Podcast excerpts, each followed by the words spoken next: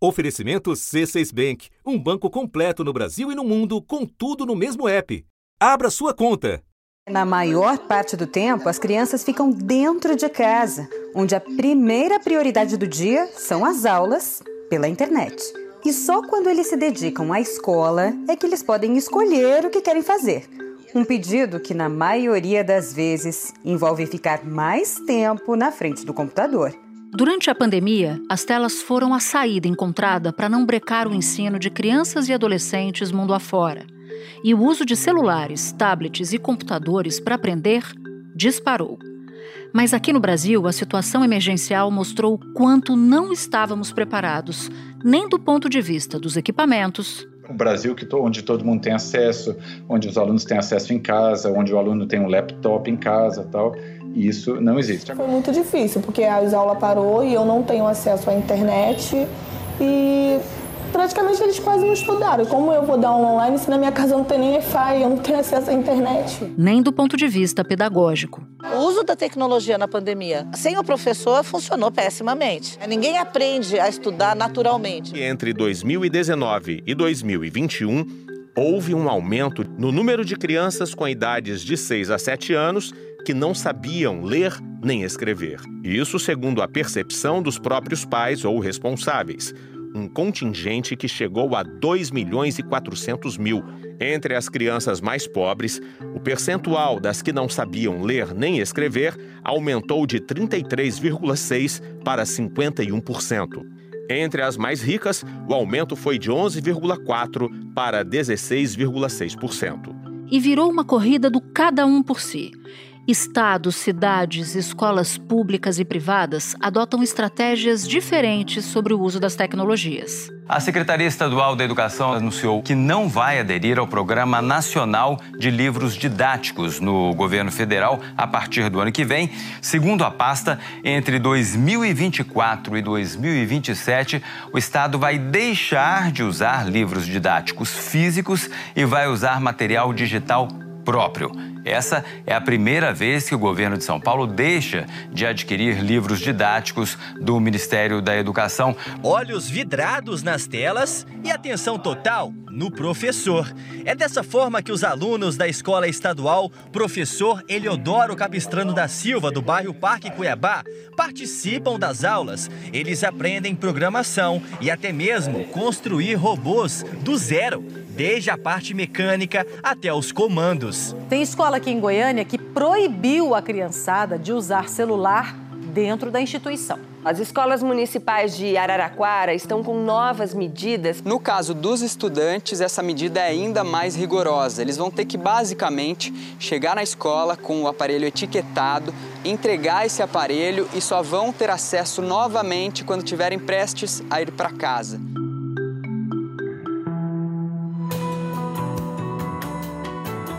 Da redação do G1, eu sou Natuzaneri e o assunto hoje é Educação Digital. Para onde vamos? O que já se sabe sobre impactos do uso de tecnologias em sala de aula e por que o Brasil não tem plano nacional sobre isso até hoje. Neste episódio, eu converso com Ana Helena Altenfelder, doutora em Psicologia da Educação e presidente do Conselho do SEMPEC, uma organização que trabalha pela equidade e pela qualidade na educação pública e Fábio Campos, pesquisador em Educação e Tecnologia na Universidade de Nova York. Segunda-feira, 7 de agosto. Ana, eu queria começar nossa conversa entendendo o que, que as pesquisas têm dito sobre o impacto de tecnologias no aprendizado. O que, que você pode contar para a gente? Sem dúvida nenhuma, nós temos vários impactos da nova tecnologia no, no ensino, eh, das novas tecnologias no, no, ensino. No entanto, tem um recente relatório da Unesco que aponta para um ponto bastante importante, que é que nós temos poucas evidências, vamos dizer, científicas, concretas, por que isso? Primeiro, porque as tecnologias são muito novas, né? Nós temos aí 50 anos de uso de tecnologias, sem se a gente pensar que o rádio foi a primeira te tecnologia usada na educação, a nova das novas tecnologias de comunicação e, e informação. Né? E elas mudam muito rapidamente. Então, o conjunto de evidências produzido pelas pesquisas até então, eles não são sólidos o suficiente para afirmarmos e conhecermos da maneira como seria necessário toda a relação, o impacto das tecnologias na educação. O que nós temos hoje são estudos e pesquisas importantes, sim, que mostram, eh, vamos dizer, tanto os benefícios ou as possibilidades, quanto as eh, pesquisas mais recentes, que inclusive têm afetado políticas públicas de, de alguns países, que mostram os, as limitações e, vamos dizer, inclusive os prejuízos das tecnologias para aprendizagem. Esse é um ponto, um ponto interessante, porque eu queria abordar com você especificamente no caso da leitura, porque há pesquisas que mostram diferenças da leitura no digital e da leitura no meio físico. Como é que o uso do livro digital, por exemplo, pode afetar o aprendizado? Ou o desenvolvimento de habilidades de, de leitura, por exemplo? Uh, vamos pensar, quando nós lemos um livro impresso, é possível fazer anotações, é possível voltar atrás, é possível uh, visualizar concretamente o quanto ainda falta uh, para ler. Enfim, uh, são alguns exemplos que mostram que o processamento da leitura vai se dar diferente de quando você lê numa tela, mesmo que seja o mesmo texto, que não necessariamente você tem a mesma possibilidade de executar esses movimentos que são importantes para a leitura e para a escrita. Essa escola, para crianças de até 5 anos, tomou uma decisão radical. Acabou com o uso de tecnologia nas atividades pedagógicas. Nada de computador, tablet, muito menos celular.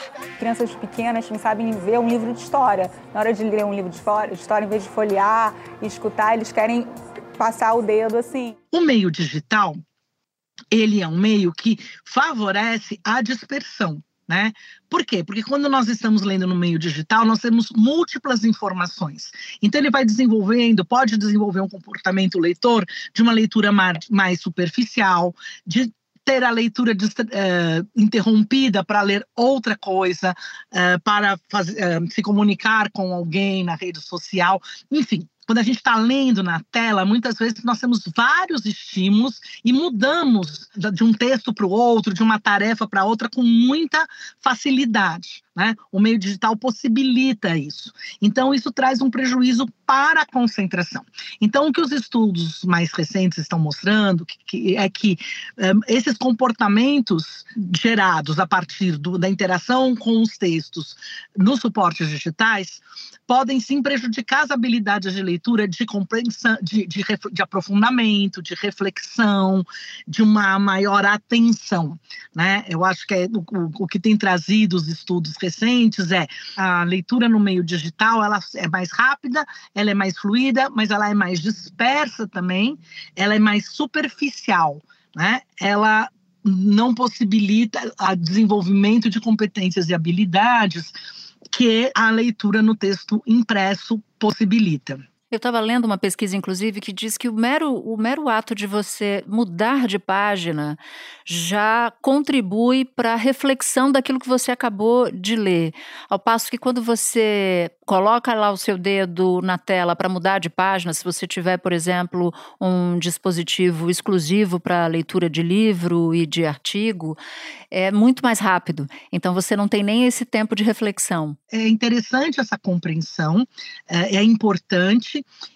e ela está tendo uma consequência em diferentes países na mudança das políticas. Né?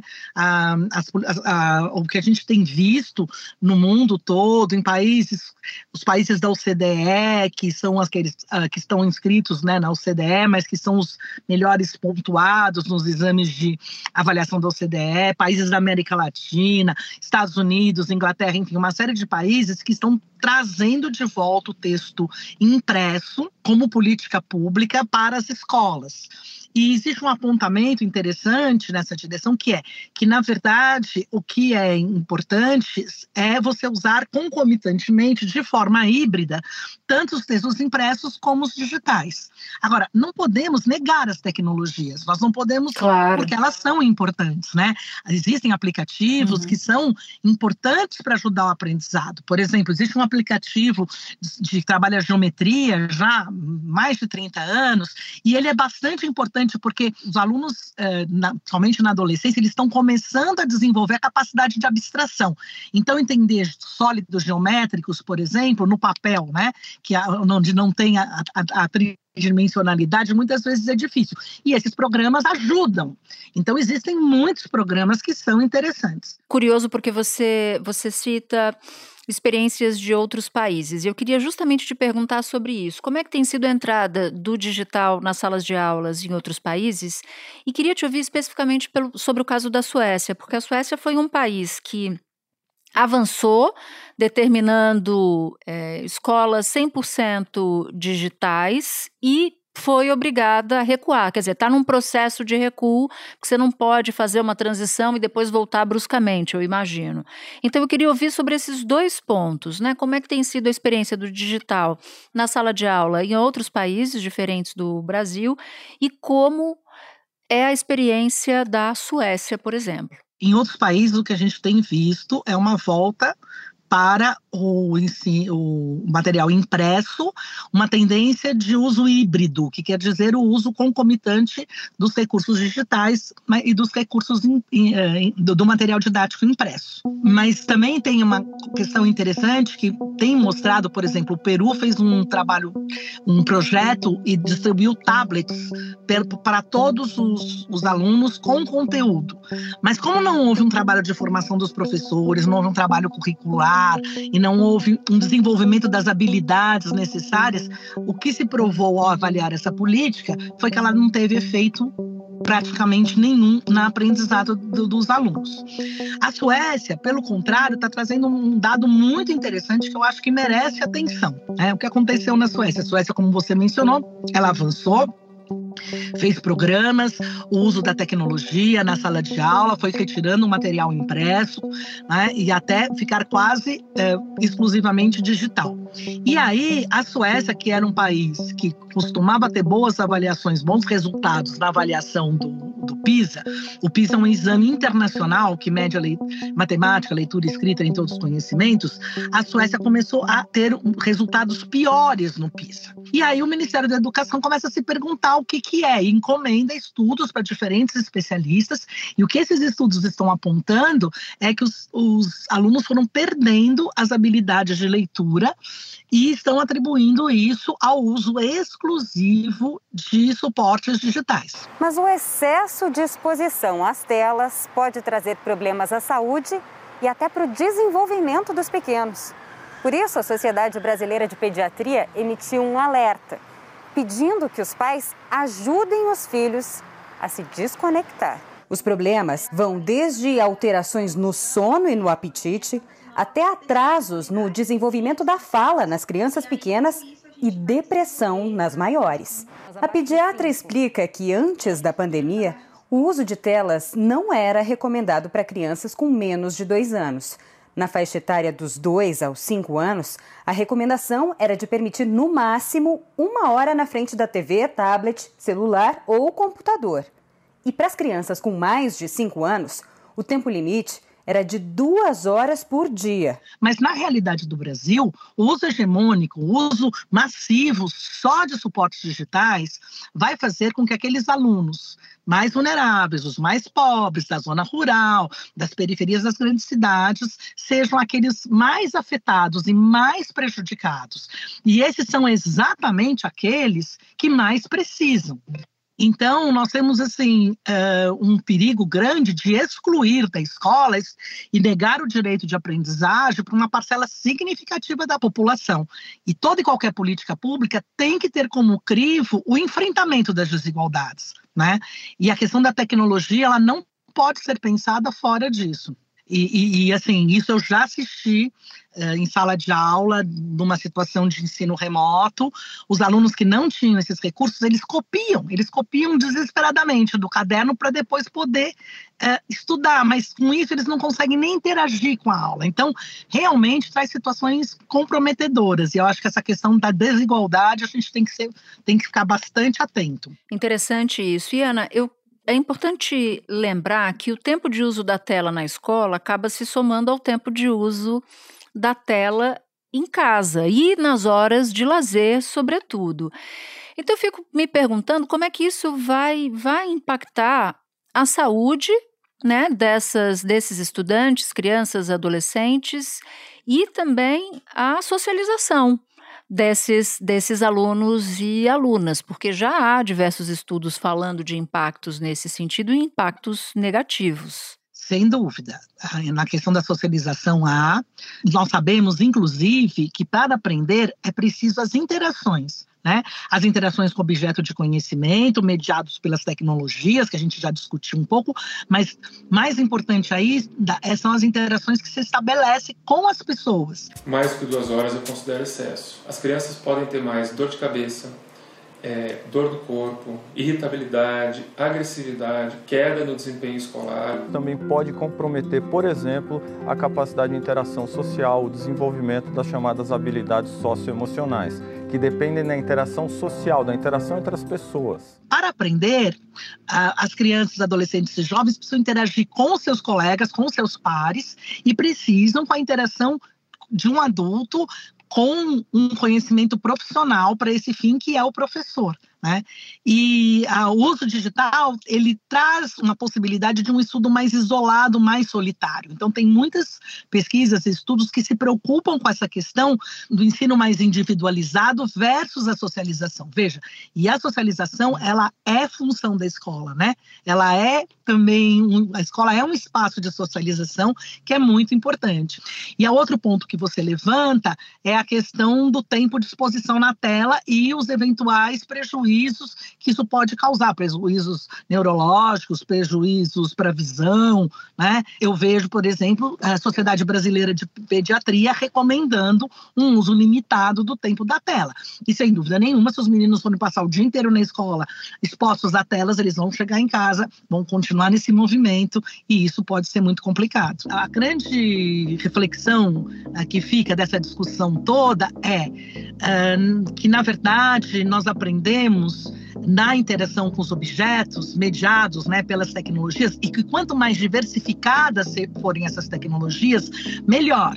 Então, assim, é, é o papel, é o digital, mas é também a exploração, a observação, a relação com, com os alunos, com os outros colegas, uh, com outros adultos, e tudo isso muito bem orquestrado, vamos dizer assim, pelo professor, que sabe em que momento, em que situação, e dependendo do, do conhecimento conhecimento que ele tem, que ele quer que a criança se aproprie, que instrumento ele vai usar. Eu acho que o que eles vão mostrando, essas, essas pesquisas e o caso da Suécia, é que a hegemonia de um material, de um, de um suporte para material didático, a hegemonia do, do material digital não é interessante para a aprendizagem dos alunos. Falou e disse, Ana, te agradeço muito. Sei que você está falando do carro com a gente, que é para que a gente tivesse um episódio com você nele. Estou muito feliz. Então, que bom. Eu acho assim, frente aos últimos acontecimentos, é importante vocês fazerem essa reportagem, que as pessoas pensem nisso e desmitifiquem um pouco que tecnologia é mais inovadora, é mais interessante, vai resolver nossos problemas da educação. Espera um pouquinho que eu já volto para falar com Fábio Campos. Com o C6 Bank, você está no topo da experiência que um banco pode te oferecer. Você tem tudo para sua vida financeira no mesmo app, no Brasil e no mundo todo. A primeira conta global do país e atendimento personalizado, além de uma plataforma de investimentos em real e dólar com produtos exclusivos oferecidos pelo C6 em parceria com o JP Morgan Asset Management. Quer aproveitar hoje o que os outros bancos só vão oferecer amanhã? Conheça o C6 Bank. Tá esperando o quê? C6 Bank. Fábio, as redes de ensino têm adotado estratégias muito distintas. Eu cito o caso dos livros digitais de São Paulo, que tem gerado muita polêmica. Eu cito os kits de robótica em outros estados, sem nem entrar nos casos de corrupção que a gente ouviu falar não faz muito tempo.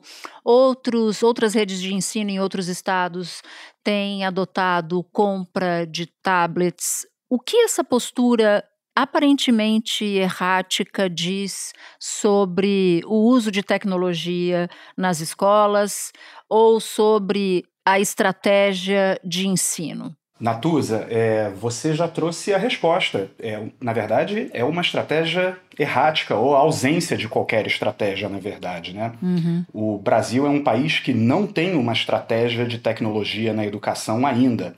Mesmo depois da gente ter passado, o mundo inteiro ter passado por uma pandemia que mostrou o quão importante é isso, no mínimo para responder a uma emergência e é, quando a gente não está em emergência, para ampliar as possibilidades pedagógicas. Então, não ter uma estratégia de uso de recursos digitais na educação causa esse salve-se quem puder, né, que é o que a gente está vendo no país hoje. Agora, quais são os possíveis caminhos? Como, como fazer uma discussão mais qualificada e, e vou além? Como é que democratiza o acesso à tecnologia nas escolas? Porque a gente está falando de estratégias erráticas, mas ao mesmo tempo a gente está falando de diferenças de, de, de abordagens que podem encontrar obstáculos muito grandes na diferença de renda, por exemplo. Então, acho que tem aí ainda um fio do novelo para gente para gente acessar, não? Totalmente. Eu acho que quando se fala de tecnologia educacional, a gente tem que antes fazer a seguinte pergunta: de que tecnologia digital a gente está falando? Boa. Porque hoje você colocar no mesmo balaio é, um livro digital, como é o caso agora que está acontecendo em São Paulo, a grande discussão do momento, os livros digitais. Cerca de 1 milhão e 400 mil alunos da rede estadual paulista deixarão de receber livros físicos a partir do ano que vem. A notícia pegou de surpresa alguns educadores que criticam ou criticaram a decisão do governo de São Paulo de manter apenas conteúdo digital nas escolas. Eles alegam que os colégios estaduais não estão preparados para migrar todo o conteúdo didático para o digital por falta de infraestrutura. Depois de uma repercussão negativa, o governo agora diz que vai imprimir o material didático. As duas opções, inclusive, vão estar disponíveis. Mas assim, eu acho que as coisas às vezes são mal comunicadas, né, por nós mesmos. Então a gente está aperfeiçoando esse material, aprofundando, e nós vamos encadernar esse material, entregar ele também impresso, encadernado. Ou seja, se o aluno quiser estudar digitalmente, ele vai poder estudar digitalmente. Se ele quiser né, no tablet, se ele quiser estudar no conteúdo impresso, no caderno, ele também vai ter essa opção. Você colocar um kit de robótica você colocar um jogo digital, você colocar um laboratório maker, tudo isso você chamar de tecnologia digital e perguntar, será que funciona? É, não faz muito sentido, né? Então, é, a primeira resposta, a primeira parte da resposta é começar a qualificar a pergunta. É de que tipo de tecnologia educacional a gente está falando? Há um contrato da Secretaria da Educação com uma empresa de tecnologia para o fornecimento de computadores para as escolas estaduais aqui de São Paulo. Qual que é o ponto de atenção que está sendo o objetivo aí dessa investigação do MP? Essa empresa tem como acionista o secretário da Educação Estadual aqui de São Paulo, Renato Feder. E segundo o MP, a Procuradoria-Geral de Justiça agora aguarda documentos complementares enviados, que serão enviados pela promotoria, para seguir com essa investigação. Eu diria que depois que se resolve isso, é, é muito possível democratizar assim. Por exemplo, robótica, né? Você, você citou o caso de, de corrupção. O kit de robótica é para ser barato e é para usar sucata, que é uma tradição brasileira, na verdade. Né? A gente tem casos maravilhosos no Brasil de uso de sucata, de desmontar o antigo radinho de pilha, ver o que, que acontece se você mudar uma peça pela outra, criar robô em favela que é para ser democrático e não é para ser caro. A operação investiga fraudes na compra de equipamentos de robótica de 2019 até o ano passado, para escolas de 43 municípios de Alagoas. Os recursos saíram do Fundo Nacional do Desenvolvimento da Educação, o FNDE. O TCU e a Polícia Federal começaram a investigar o caso no ano passado, depois que o jornal Folha de São Paulo informou que a empresa Megalic, de Maceió, cobrou 14 mil reais por kit vendido a prefeituras de Alagoas. Para democratizar, tem que definir o que, que se quer. E eu acho que o Brasil está patinando em definir o que, que ele quer para a tecnologia educacional. E essa discussão não é uma discussão necessariamente nova, né? Já passou do tempo de ter uma, uma liderança nacional. Falo do, do Ministério da Educação. Você vê algum cheiro disso? Eu vejo, eu vejo sim. No início do ano, é, a gente teve novas leis sendo passadas, na verdade, até teve uma grande discussão se o presidente Lula tinha vetado a robótica ou não tinha. Essa foi uma discussão de janeiro ou fevereiro. Então, tem sinais desse novo MEC de que Tecnologia na educação vai fazer parte da pauta. Mas eu diria que, em vez de passar uma lei aqui ou uma lei ali, a gente precisa de uma estratégia nacional. A gente precisa de um plano nacional, como países como o Uruguai, aqui do nosso lado, já fizeram. O Uruguai tem um plano que é de Estado, que não é de governo, para é, traçar planos de como é que a tecnologia entra na educação. Como é que você treina o educador para fazer isso? Como é que você monitora o impacto disso? Como é que você protege o dado do aluno? Que tipo de tecnologia você quer usar e para que momento da experiência de ensino e aprendizagem? Porque o que a gente vê às vezes é uma questão de substituição. Ah, em vez de botar o professor, eu boto uma aula digital. Em vez de fazer uma aula no quadro, eu boto o PowerPoint, eu boto um, um slide. Em vez de ter o livro é, impresso, analógico, eu boto o livro digital. Então, essa lógica da substituição não funciona. Você tem que dar um passo atrás e pensar o seguinte: dentro de uma experiência de aprendizagem que eu quero que seja fantástica, memorável para o aluno, onde é que entra o analógico? Onde é que entra o ser humano? Onde é que entra o vídeo gravado? Onde é que entra o livro digital? Isso a gente não sabe, então a gente fica correndo atrás de substituir uma coisa pela outra, gera estresse, e sabe qual é uma consequência horrível disso? É alguém dizer hum. o seguinte: não quero mais usar o digital, o digital não funciona, o digital é ruim, o digital é antidemocrático. Aí o passo atrás são três é passos atrás. Né? A gente demoniza o digital dá alguns passos atrás e fica pior do ponto do que a gente começou. Né? Então, pelo que eu estou entendendo, é, o, o cerne do problema é a falta de estratégia, como você nos disse, e no caso específico de São Paulo, que foi o, o, o motivo pelo qual a gente pensou em fazer esse episódio, é, me parece uma, uma decisão tomada de afogadilho, porque é, você falou do passo atrás de abrir mão do digital e achar que o digital não é bom, e ao mesmo tempo você foi para o outro extremo da, da história, que é você abrir mão completamente do, do, do livro físico, do, do livro analógico, como você se referiu. Eu acho que a gente não deve nem defender tudo do analógico, nem tudo do digital.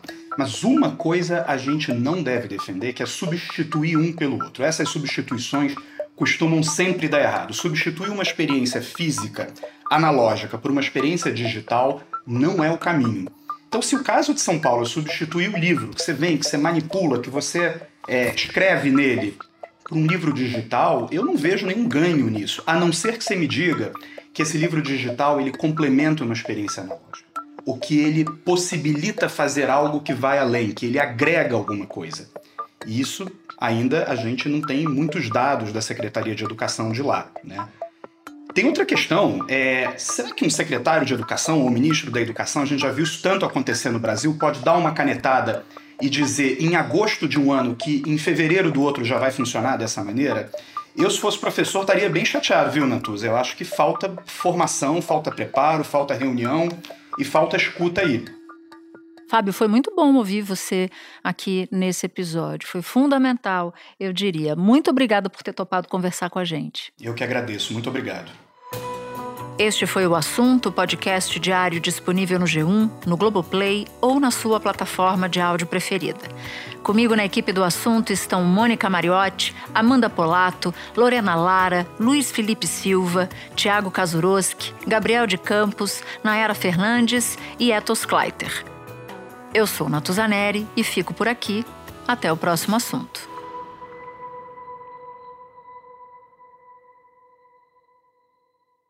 Você no topo da experiência financeira que um banco pode oferecer. Escolha um banco completo no Brasil e em qualquer lugar do mundo. Abra sua conta no C6 Bank.